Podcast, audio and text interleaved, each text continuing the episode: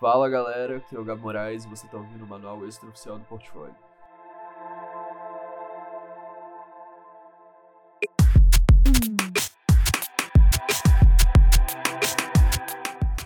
Hoje a gente sai um pouco da área da publicidade para falar com Alisson Luca, VP of Product Design na Axios.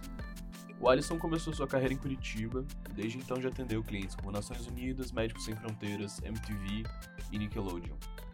Hoje ele mora em Nova York e trabalha com a Axis para mudar o jeito que as pessoas consomem notícias. Se liga.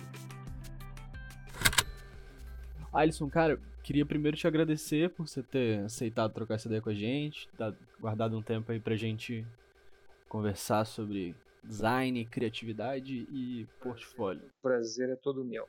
Então, cara, é... primeiro queria trocar uma ideia com você sobre como que você descobriu que você era criativo, como que você assim, começou a, a ver que você gostava de ter ideias, de botar essas coisas no papel e passar para frente? Eu acho que na verdade nunca teve um, eu nunca tive um ponto de realização. Eu foi, eu sempre gostei muito de desenhar na minha vida, desde quando era piazinho mesmo lá em Curitiba. E comecei fazendo quadrinho, eu fazia quadrinho assim, naquela. Eu, eu sei que é complicado a gente falar naquela época, mas é, porque a, a, gente né, não se sente velho, mas é que se eu comparar a, a, minha geração, que foi uma geração que cresceu sem internet, que é um mundo que hoje você praticamente não tem como imaginar, né? É, as coisas eram muito diferentes. Então, naquela época, a gente gastava tempo praticamente desenhando, assim, quem gostava disso, claro, né? Então eu, eu, desenhava muito e eu pensava que um dia eu seria um ilustrador de quadrinhos. É, então assim, eu nunca, eu nunca sinceramente pensei em ser criativo. Eu acho que de alguma maneira eu fui caindo nessa área mais criativa e fui tentando achar percursos, né, que que me que me que me pudesse liberar esse lado criativo. Então eu me lembro que eu fazia cursos de desenho é, eu tinha um tio mesmo, um tio meu que era, ele também gostava de desenhar, então assim, é, não que eu passei muito tempo com ele, mas tinha essa conexão. E daí, quando eu cheguei finalmente nessa fase da vida que você tem que decidir o que você quer fazer, né, ou seja, vestibular, digamos assim, eu tive que procurar uma área que, que eu visse algum tipo de futuro para essa, essa, essa espécie de talento que eu tinha para o desenho. E, eu me lembro muito bem que na época eu estava indo para arquitetura. E eu comprei aqueles guia do estudante e comecei a ver quais eram as outras opções, e uma delas era publicidade e propaganda, né, que também tem esse lado criativo, lado de design gráfico. E lá foi, na verdade, a primeira vez que eu vi, que eu escutei sobre desenho industrial, que também é um nome meio estranho né, para a profissão, porque na verdade não tem nada a ver com o desenho industrial em si, mas era mais, era na época ainda era, era dividido entre design de produto e produto nesse, né, nesse, nessa, nesse termo de design de produto físico mesmo, né, tipo cadeira, carro, essas coisas assim, e design gráfico. Então acho que para resumir aqui o resumão de toda essa história, eu nunca, eu nunca pensei em ser criativo. Acho que as coisas sempre foram acontecendo. Entendi. Maneiro, maneiro. E aí na faculdade você já, já foi direto pro lado de design gráfico, você foi mais pro lado do design Isso. de produto aqui no Brasil? É, eu lembro que o primeiro ano, o primeiro ano tinha você tinha essa você passava o primeiro ano praticamente estudando os dois, né, as fundações dos, das duas matérias, design de produto e design gráfico. E daí, a partir do segundo ano, você escolhia para qual área que você queria ir. Eu já tinha muito claro desde o começo que eu queria ir para a área de design gráfico. Então não foi difícil para mim é, escolher é, a área que eu queria atuar. Eu lembro que eu já comecei a faculdade fazendo estágio e também isso vai parecer loucura, mas o estágio que eu fiz na época foi numa fábrica lá em Curitiba também de embalagem, a Trombini, e, e praticamente uh, eu comecei a, eu comecei o meu primeiro o meu primeiro digamos assim é, job mesmo foi fazer cartazes de segurança do trabalho para distribuir dentro da fábrica. Então era, sabe, tipo assim, é, o carinha lá dizendo, oh, cuidado para não cortar a mão na serra, e coisas assim. Daí, a partir daí, eu comecei a fazer embalagem, né? A gente fazia embalagem de, de, feijão, embalagem de carvão, embalagem de leite, e ainda tudo sem computador, ainda era tudo, acredite ou não, era tudo ainda feito na mão. Então você tinha o nanquim, você fazia ela pegar o papel vegetal, fazia todo o nanquim, você tinha as letras sets para fazer os textinhos tal. E foi lá também que eu tive a primeira, o primeiro contato com o computador. Eu lembro muito bem que chegou esses dois computadores e, e o programa que tinha instalado era o CorelDRAW, só que com uma, uma grande diferença comparado com hoje em dia, então vai ser difícil acreditar mais uma vez, mas você não tinha cores, no, você não tinha como fazer o desenho e ver cores no arquivo. Então, praticamente, você tinha uma tela que era um verde meio cian, assim, e daí você fazia, por exemplo, lá, tipo, porque naquela época a gente usava mais para tipografia, né, para texto, né? Você digitava alguma coisa, vamos supor que você digitava lá o logo da marca do feijão, e se você quisesse aplicar alguma sombra, alguma cor, você tinha que compilar o arquivo. Então é mais ou menos como você faz com o arquivo 3D, né, que você cria toda a, toda a parte, digamos, de, de, estrutura, e daí você renderiza o arquivo. Então era isso que eu tinha que fazer também. Então as, as coisas mudaram muito de lá para cá. Mas foi a, a Trombini, foi meu primeiro emprego, foi também design de embalagem, design de logo, esse tipo assim. Até eu, eu, eu daí eu comecei a trabalhar com, com design gráfico mais focado mesmo em, em editorial, em branding, que foi na Inove, que também era um grande, era um grande estúdio lá de Curitiba. Acho que tem ainda a Inove em Curitiba. E eu até consideraria a Inove como o meu primeiro grande assim trabalho em estúdio, porque a Inove na época era, você não era o primeiro, acho que era o segundo terceiro grande estúdio de design lá, lá em Curitiba. E aí, foi sua primeira pasta você fez na i9 ou na, na Trombini para i9? Como é que foi essa essa entrada sua em estúdio mesmo? Eu tive, não, eu tive uma, eu tive uns intermediários aí no meio. Eu passei por umas agências menores. É, eu lembro, é, eu lembro que eu passei por algumas agências menores, fazendo também trabalho bem pequeno, mas foi, mas foi me ajudando a construir a pasta, né?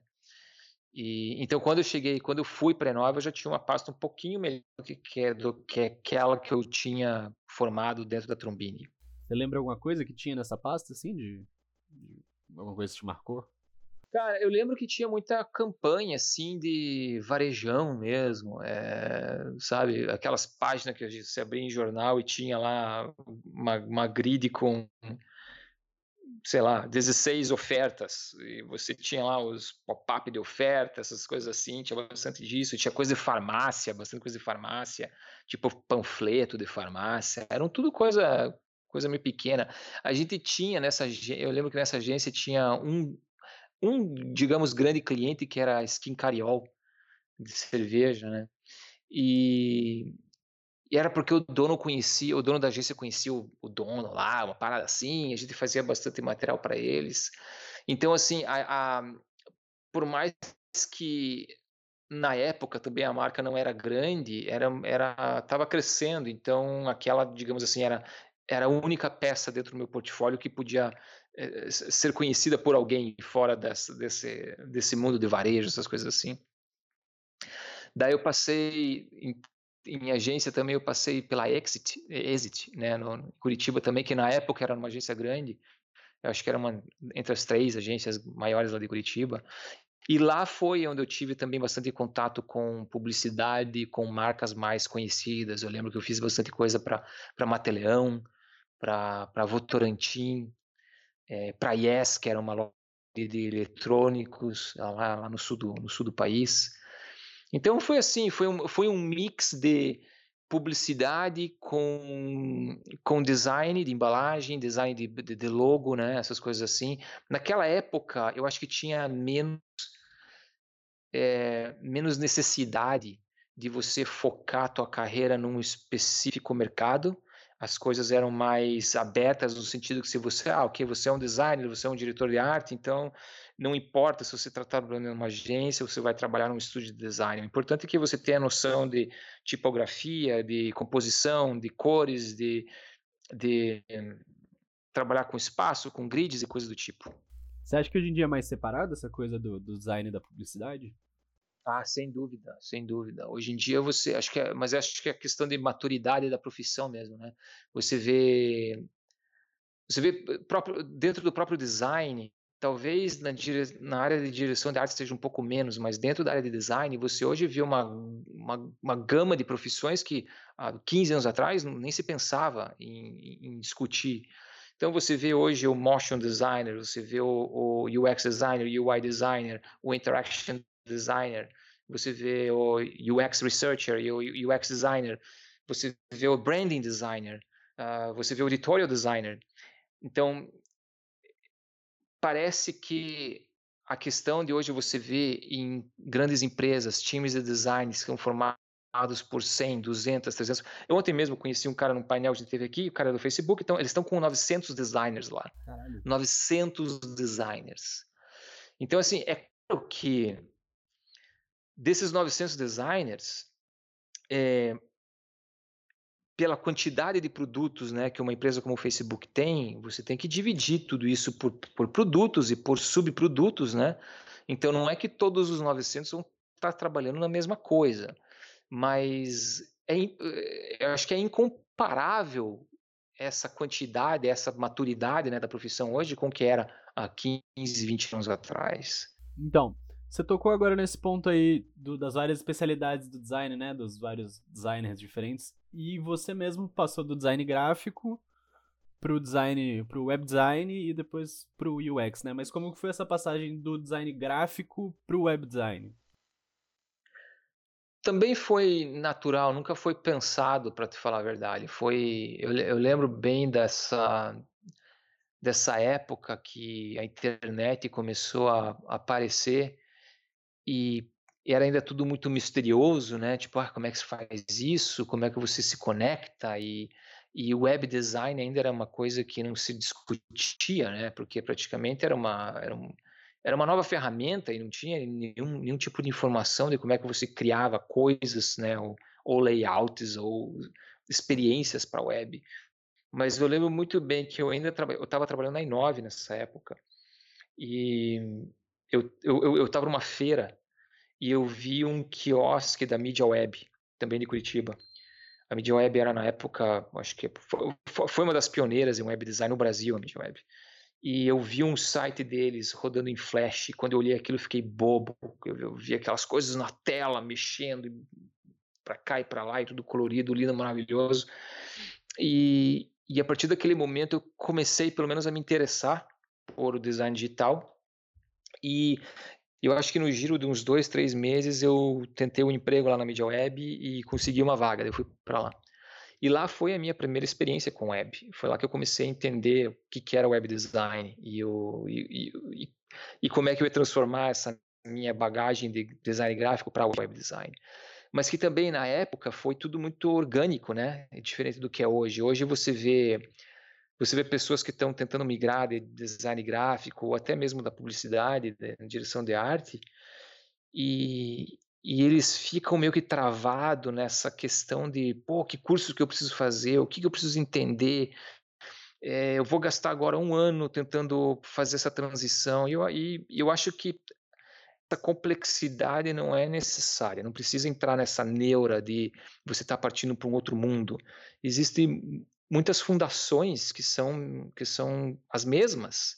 A gente está sempre falando de, de linguagem, de comunicação, então não tem muito bicho de sete cabeças para ser, ser, ser morto aqui no meio dessa transição.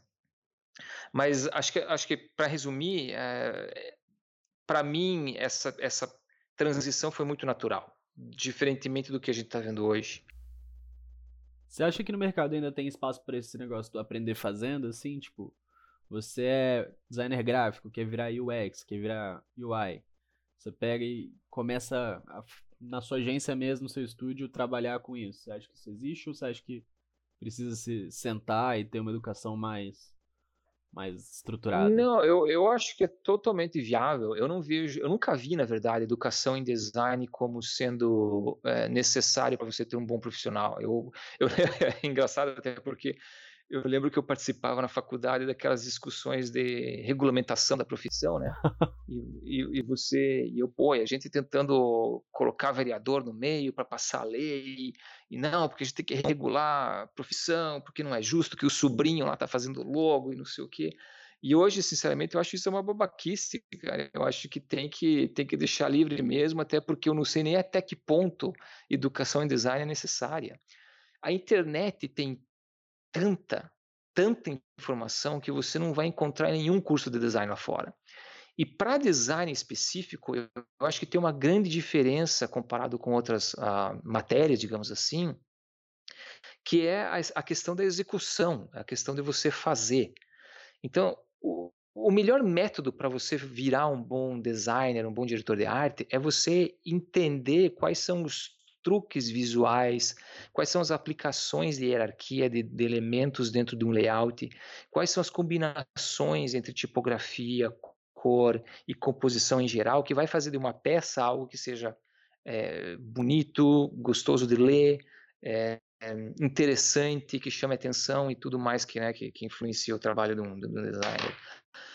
Então, aliás, é, é, recente até, tem um artigo que saiu no UX Collective.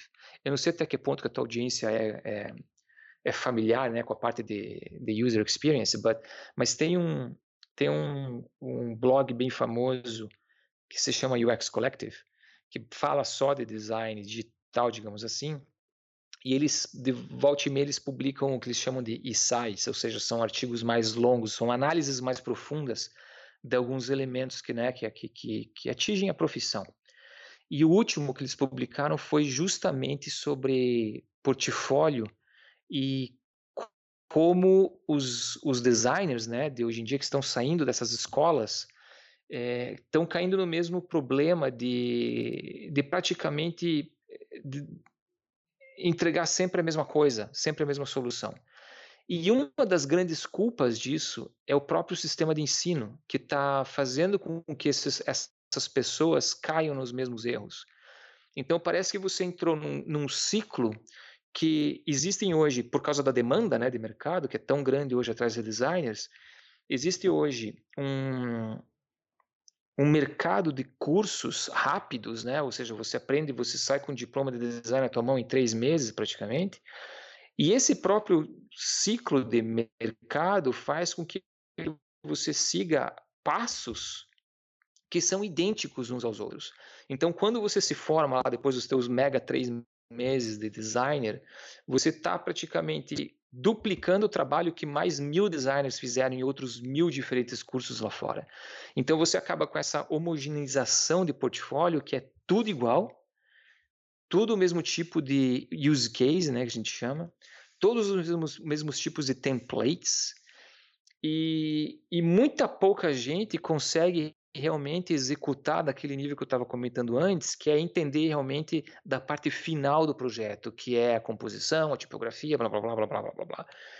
Então, na minha opinião, se você realmente quer aprender a fazer muito bem hoje em dia ler online, ver vídeos online, ver tutoriais online e começar a fazer design e aprender a fazer design é, praticamente fazendo e não somente é, pagando aí sei lá quanto, porque tem os cursos, tem os cursos por aí também que tem um preço, uns preços que são inacreditáveis, né? E mesmo assim a galera vai lá, paga, faz e e eu queria saber quantos deles conseguem um emprego, para falar a verdade. É, não, tem umas coisas absurdas, assim, coisa de 3, 4 mil reais por um, um curso de seis meses. Exato. por mês, né? Exato.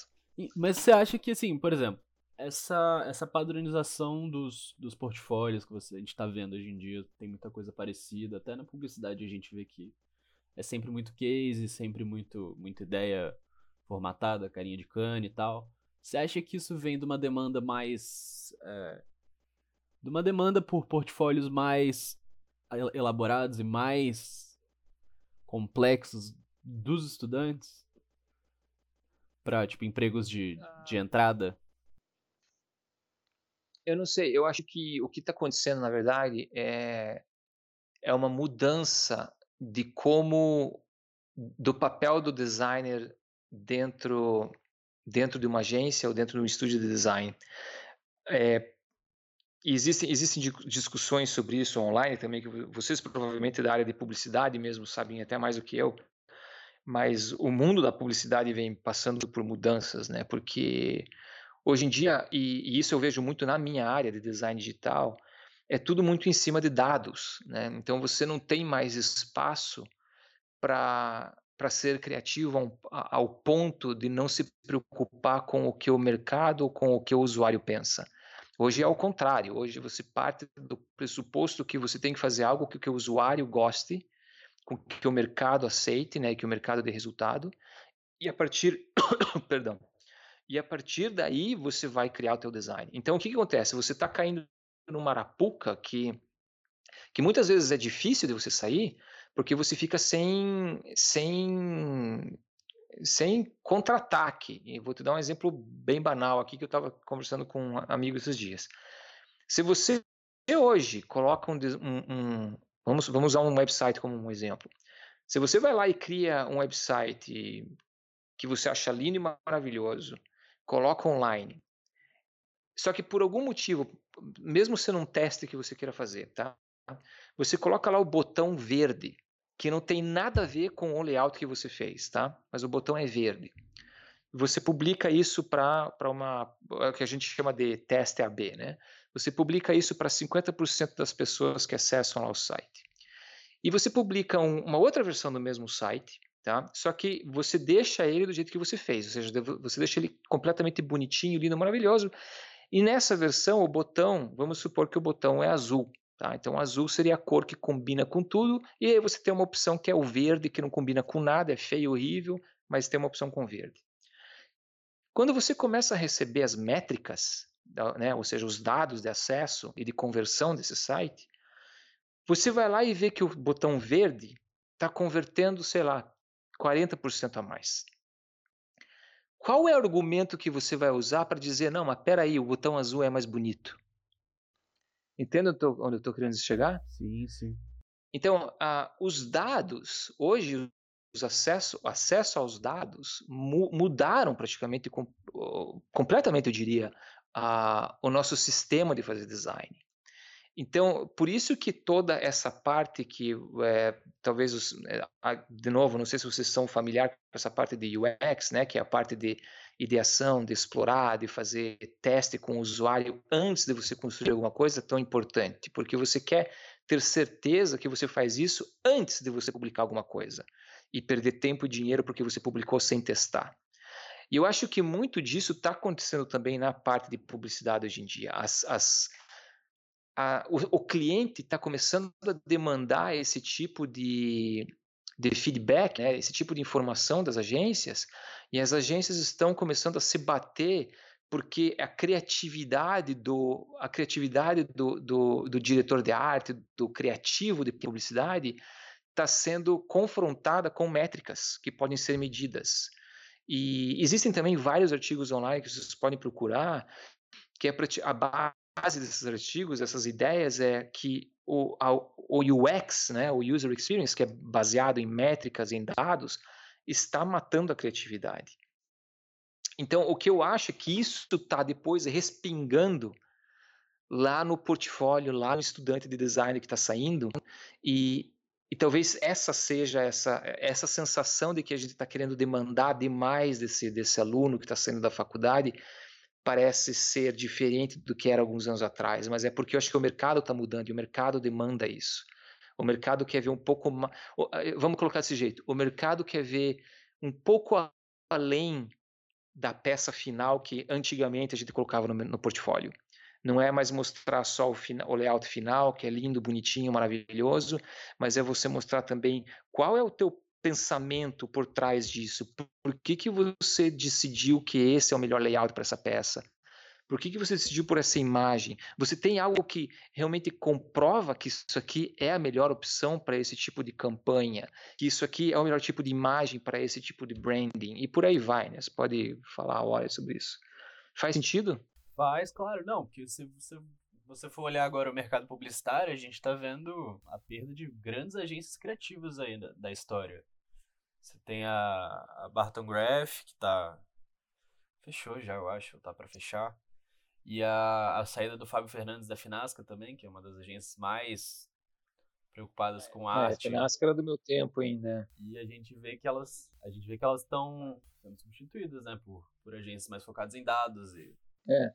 E o que, o que você vê na área de design também, é, essa é uma tendência que vem acontecendo já faz uns, sei lá, uns 6, 7, 8 anos. Muitas empresas de produtos digitais, é, e aí você é fácil nomear algumas, Facebook, é, próprio a Google, é, bancos, né, grandes bancos estão fazendo isso também, eles compram estúdios de design. Então, é, de novo, ao invés de eles contratarem agências ou contratar um estúdio, eles vão lá e compram o talento né, que existe dentro daquele estúdio, dentro daquela empresa, trazem aquele time para dentro da empresa e falam: ok, galera, agora vocês trabalham nesse produto. E a partir do momento que você trabalha no produto digital, você entra nesse sistema de UX e métricas e dados, e é aí que as coisas mudam, né? O jeito do design muda. Como que você acha que o jeito de fazer design mudou desde quando você tinha o estúdio lá na Lukaku, que você fundou, até hoje em dia, você vem na Axios, por exemplo? Ah, é, é, é, o que a gente costuma. O, o, legal é que eu tenho contato ainda com o pessoal da Lukaku, então de vez em quando a gente dá risada do que gente fazia lá, porque era muito. Era ainda muito na, nessa área. Não nessa área, digamos assim, era muito ainda na, na parte do. Eu sou designer, deixa que eu resolvo. E hoje em dia não funciona mais assim. Então, como é, como é que. Deixa eu dar um exemplo para ficar mais fácil. Na época da Lukaku, a gente ia para o cliente, falava com o cliente, escutava o que ele tinha para falar, escutava quais, quais eram as necessidades, eles falavam, a gente precisa de um website que faça isso, assim, assim, assado. No máximo, dependendo de, de, de budget e tempo e, e, e alguns outros fatores, você conversava com dois, três funcionários da empresa para entender o que, que, eles também esperavam do website da, né, da, da empresa mas praticamente nunca a gente entrevistava ou conversava com usuários do website. Então, qualquer coisa que a gente fazia lá era com base nas nossas ah, eh, presunções de design e de comunicação. Então, isso aqui é o que a gente acha que é bom, isso aqui é o que a gente acha que vai funcionar. Então, nosso sistema praticamente era: eu falo com o cliente para pegar o briefing, eu vou para minha, minha empresa, a gente se fecha lá por dois, três meses, volta para o cliente e fala, ó, tá aqui a solução, né? É, implementa ou já está implementado e é isso aí, tchau, até a próxima. Hoje em dia não, não funciona mais assim. Hoje em dia você tem um contato direto, né, com o cliente e também existe essa discussão é, que é muito é muito frequente hoje em dia que a ideia de que todo mundo pode dar pitaco em design, né? Eu, eu tenho minhas, minha, minhas crenças nisso. Eu não acho que todo mundo é designer, mas tem muitas pessoas que acham que todo mundo é designer. Mas o método mudou bastante. Então, hoje o método não existe mais esse que a gente chama de silo, né? Que as pessoas trabalham em, em, em caixas fechadas. Hoje tudo é muito aberto. Então, você você você procura deixar o processo, toda a metodologia de design sempre muito aberta a todos que queiram a, a, a participar, porque boas ideias podem vir realmente de qualquer parte, podem vir de qualquer um. Ah, o, teu, o, teu, o teu desafio é você filtrar isso, né? E ter bons, boas razões para defender ideias que são boas e ideias que de, precisam morrer por algum motivo. Então, a, a, maior diferença entre o que era on, antes e o que é hoje é praticamente hoje a, a, a parte a diferença que eu faço parte hoje de um time do produto, eu não sou mais um, eu não presto mais serviço, né? Eu, eu faço parte de um, de um de uma empresa, eu faço parte de um time de design dentro de uma empresa. Então não é que eu preciso entregar um projeto para um cliente. Digamos que o meu cliente, nesse caso, é a empresa que eu trabalho. É, o nosso processo lá dentro é extremamente diferente. Então a gente trabalha hoje com, ok, vamos, a gente precisa refazer o site da empresa primeira coisa que a gente fez, a gente entrevistou um monte de gente dentro da própria empresa para entender, entender né, o que, quais são as necessidades do nosso lado.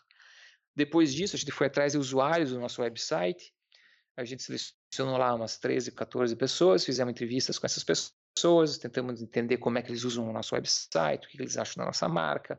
São entrevistas mesmo, que duram uma hora, uma hora e meia com essas pessoas. Em cima disso a gente vem, a gente monta essas, uh, esses perfis né, de usuários.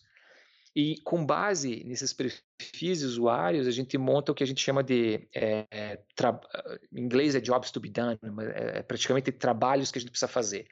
Então, é qual é o trabalho que a gente vai fazer para esse usuário? Qual é o trabalho que o site precisa fazer para o usuário B? Qual é o trabalho que o site precisa fazer para o usuário C? E todo esse processo daí de exploração, né? vamos explorar agora wire, wireframes para entender a estrutura do site, tudo isso é tudo aberto. É, então, assim, a gente tem reuniões semanais com todo o time, a gente tenta pegar feedback das pessoas o quanto antes para realmente evitar que a gente trabalhe muito tempo em fechado, né? E daí chega depois lá alguém e fala, putz, mas isso aqui não vai dar nunca para fazer, para construir, porque a gente não consegue fazer. Então, desenvolvedores sabe, estão sempre fazendo parte das conversas que a gente tem. Então, nesse sentido, mudou completamente. E depois, na área de. Quando você publica, né? A, os dados, as métricas é, mudam também completamente o jeito que você trabalha, porque daí vai mais ou menos de volta naquilo que estava falando antes. Se a gente vê que por algum motivo algo que a gente fez, que a gente pensou que ia funcionar, não está funcionando porque os números não estão não estão mostrando isso, a gente tem que mudar e, e muda em relação aos números e trabalha em cima daquilo. Existe existe muita diferença entre é, você fazer design com base em dados e fazer design sendo informado por dados. São, parece bem sutil, mas a diferença é grande. Então você tem que entender que se você está pegando, se você tem um elemento no teu website que está te dando um, sei lá, está te dando um, um, um retorno de 30% e você estava esperando 70%, você tem que tentar, entender o contexto de por que aquilo está acontecendo. Talvez não é só porque o botão é verde ou azul, talvez esteja algum problema maior ali dentro. Então, é essa a diferença entre você ser informado por métrica e não se somente seguir métrica, porque senão, se você seguir, você vai lá e muda, muda a cor do botão e, e, pensa que aquilo é solução. Mas geralmente não é bem assim. Faz sentido? Acho que eu estou falando demais, né? não, na verdade você está respondendo as perguntas, né? E você, na verdade, tocou no ponto de agora estar tá trabalhando em, em, no cliente, né? Você já trabalha em, fora de estúdio tem um tempo, mas agora você está na Axis, né? Que é uma empresa de mídia para o, o, o, novo Zeitgeist. Como que é você, você tá num, num negócio que, ao, ao mesmo tempo, assim, a informação é, é tão importante, mas é tão mutável. Como que está sendo essa experiência de você trazer notícias para um mundo na pós-verdade? Olha, eu, eu, essa é uma pergunta muito boa. Eu quando eu estava na, na Viacom, uma das eu, eu, adorava o trabalho lá. Era, era bem legal. A gente trabalhava com marcas é, icônicas, né? MTV, Comedy Central, Nickelodeon, Paramount. Mas eu estava sentindo falta de como é que fala meaning em português? Esqueci. Significado, é. né? Significado. Né? Sentido. Né? Sentido, isso. É. Mas eu estava sentindo falta de sentido no trabalho que estava fazendo, porque é muito. O, o mercado de streaming, né, de vídeo streaming, está passando por grandes mudanças também e, e é muito provável que toda essa questão, é toda essa questão de vídeo, de consumo de vídeo acabe sempre dentro dessas grandes plataformas, né, que sejam Netflix, Hulu, coisas do tipo. Então, a, os produtos digitais que estava fazendo lá, por mais que eram legais do, do, ponto de vista do cotidiano teu de fazer design, não tinha muito impacto.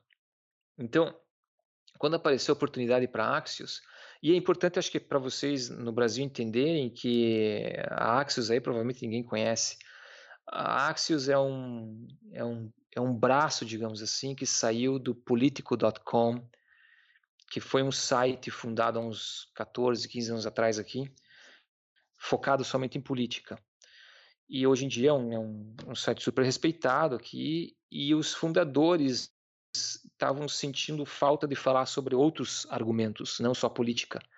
Então eles, eles saíram da Axios e criaram essa, desculpa, saíram da Politico e criaram a Axios. Então a Axios é, já tem essa bagagem de dos fundadores serem, digamos assim, raposa velha na, na, área de na área de news, né, de mídia.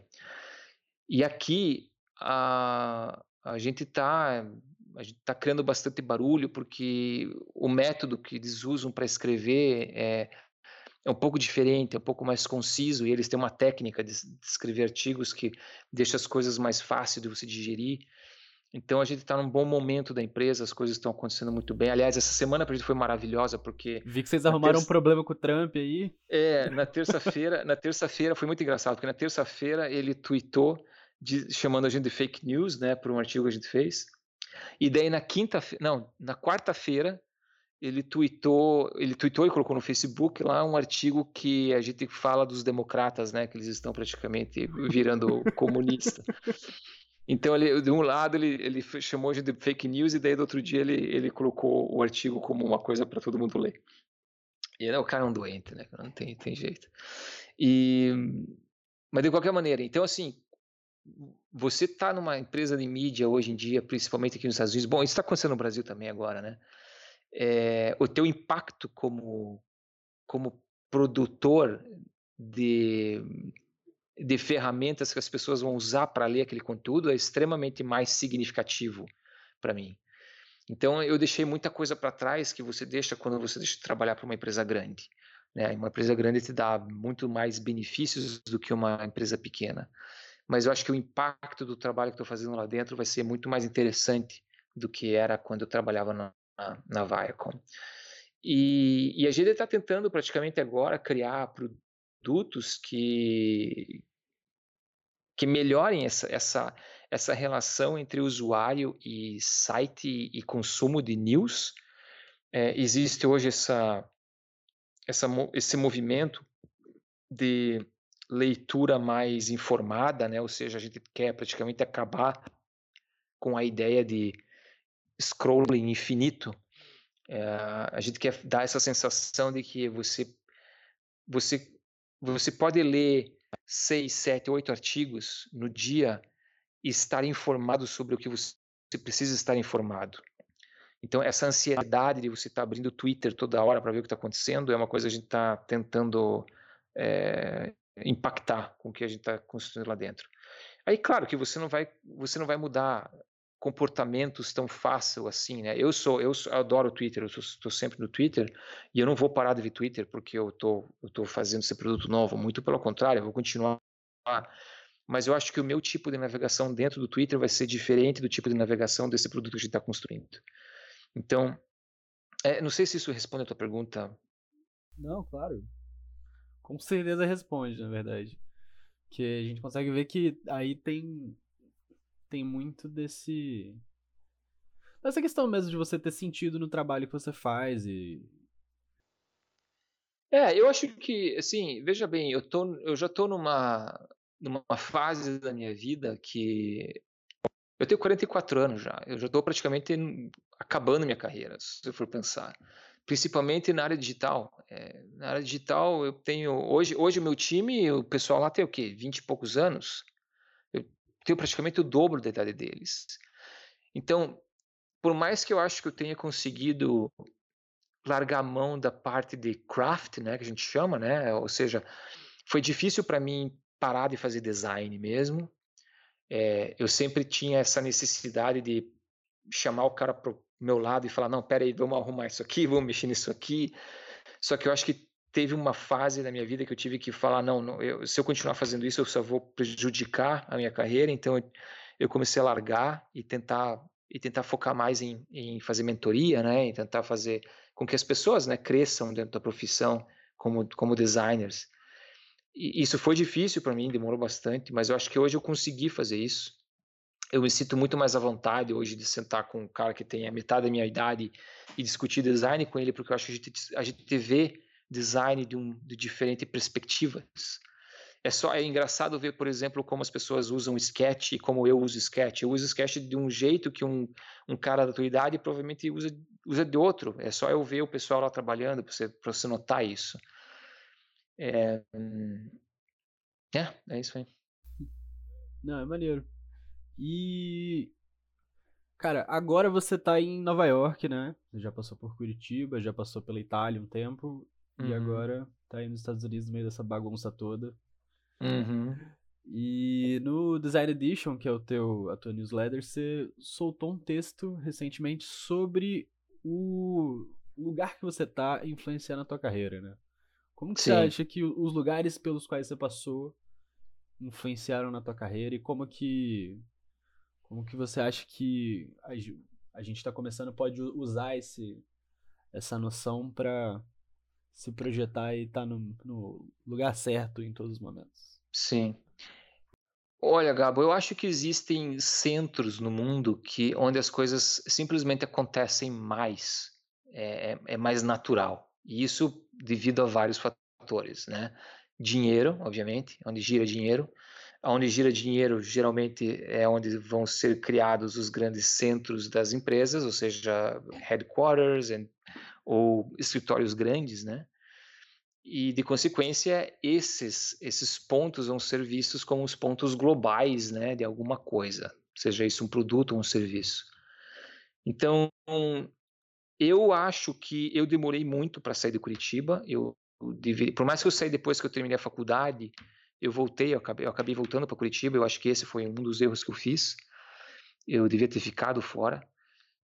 Então, o, eu, eu hoje é, é, é complicado porque é o seguinte: se eu for analisar de um jeito bem, digamos, é, objetivo, qual foi o papel da Itália na minha carreira, é, em termos de aprender, aprender design, eu diria que foi praticamente nada.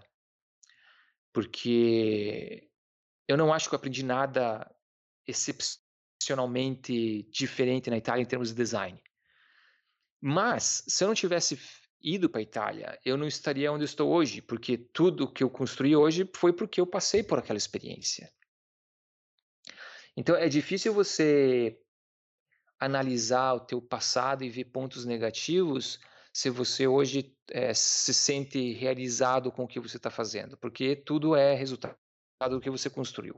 Não sei se eu estou me fazendo entender.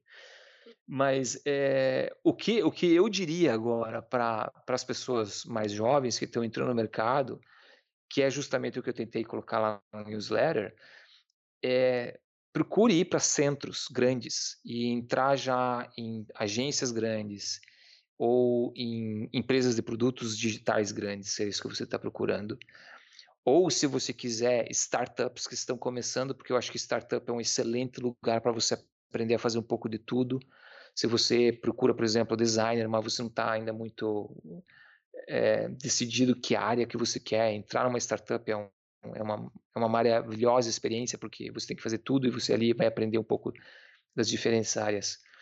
Mas é, você estando no mercado maior, você começa a criar um network que vai praticamente durar o resto da tua vida.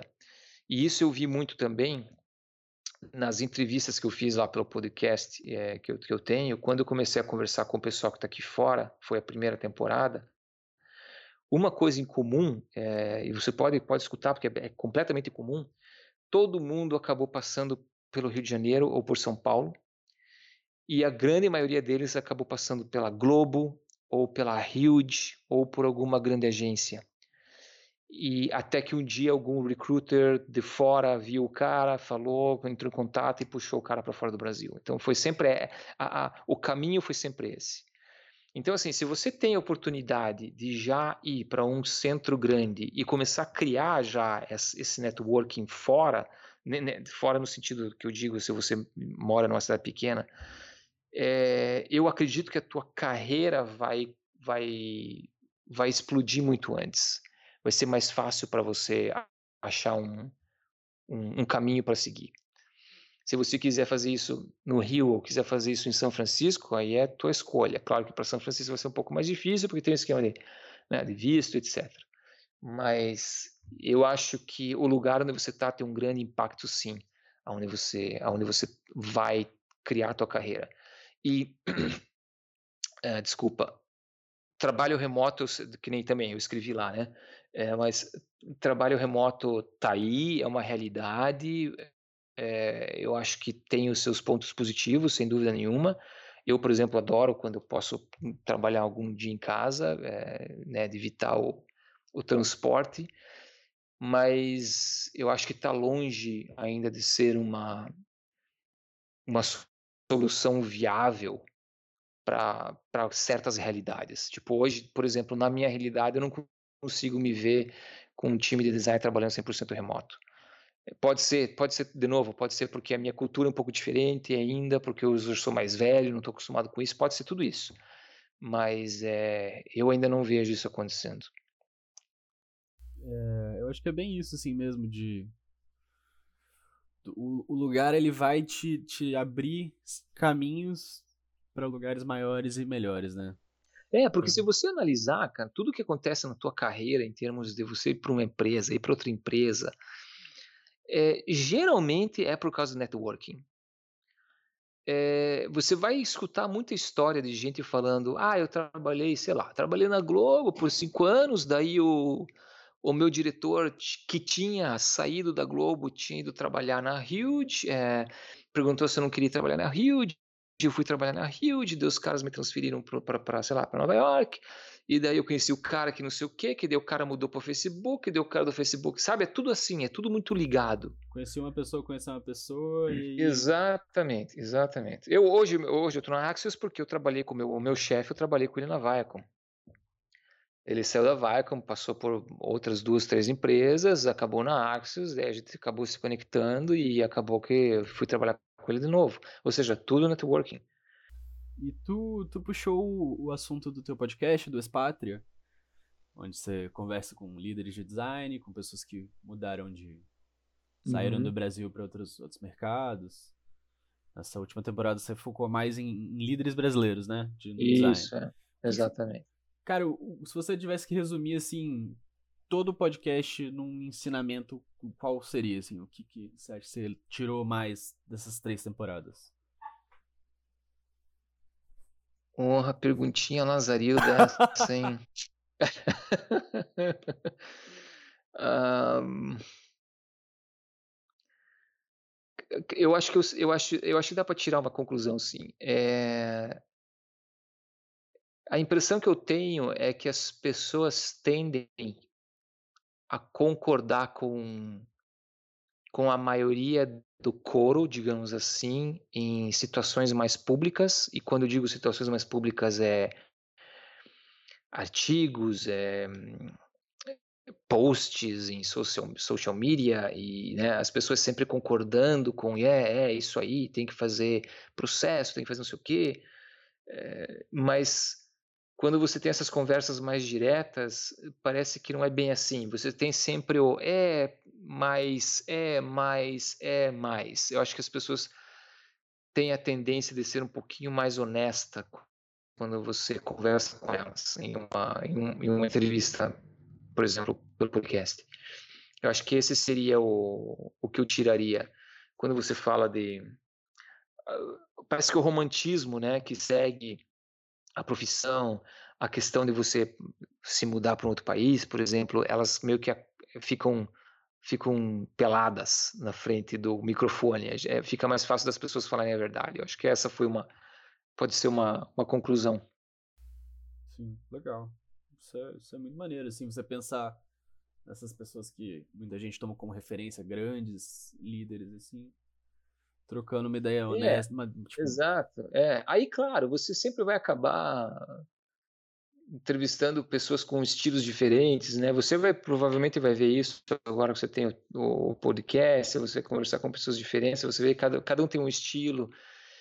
Você consegue às vezes aprender mais de um do que outro, é normal também, mas todo mundo tem sempre alguma coisa para compartilhar, para ensinar. É, é uma experiência super interessante.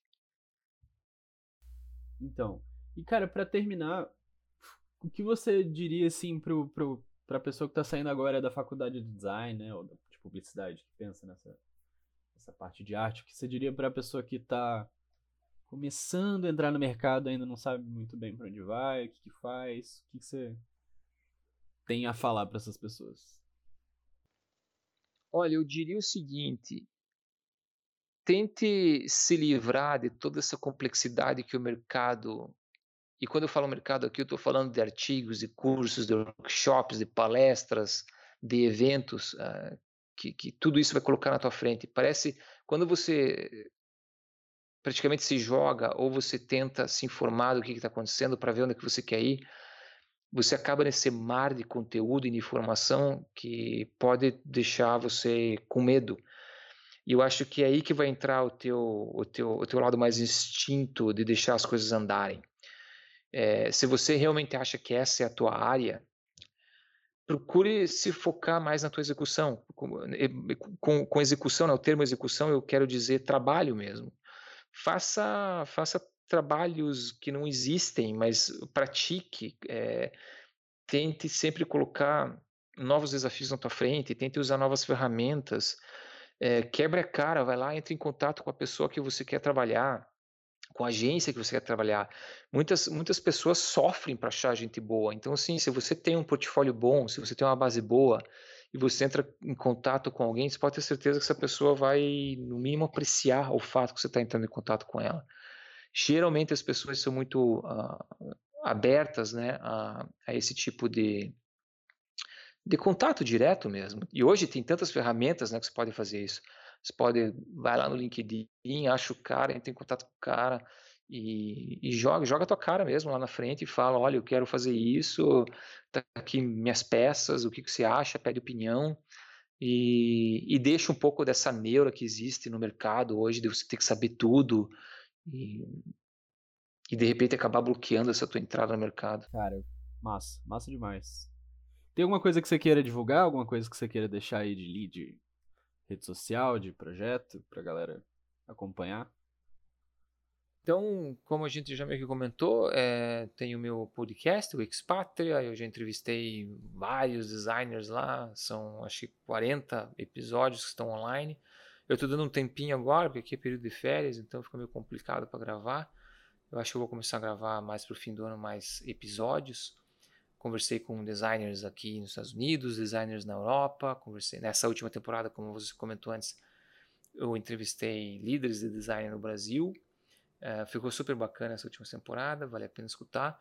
E o The Design Edition é uma espécie de newsletter que eu comecei faz, um, faz pouco tempo, na verdade. São textos bem curtos, onde eu coloco pensamentos do mercado em geral, às vezes mais polêmicos, menos polêmicos, mas é um.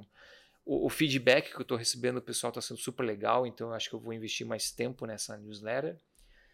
E se você quiser falar comigo, o jeito mais fácil é Twitter. Eu estou sempre no Twitter. É, o meu, meu handle lá é arroba ALL underscore Luca com dois Cs. E o LinkedIn, eu uso também bastante o LinkedIn, se quiser mandar uma mensagem por lá. E acho que é isso aí, cara. Beleza? Já agradeço você pelo convite, foi super bacana. Espero que tenha ajudado o pessoal aí. E se, se tiverem mais perguntas, é só entrar em contato. Então, Alisson, mais uma vez, brigadíssimo por você ter vindo aqui, cara, bater esse papo com a gente. Um abração para você aí. E é isso. Ficamos por aqui. Valeu então, Gabo. Abração, cara. Tchau pra vocês. Tchau.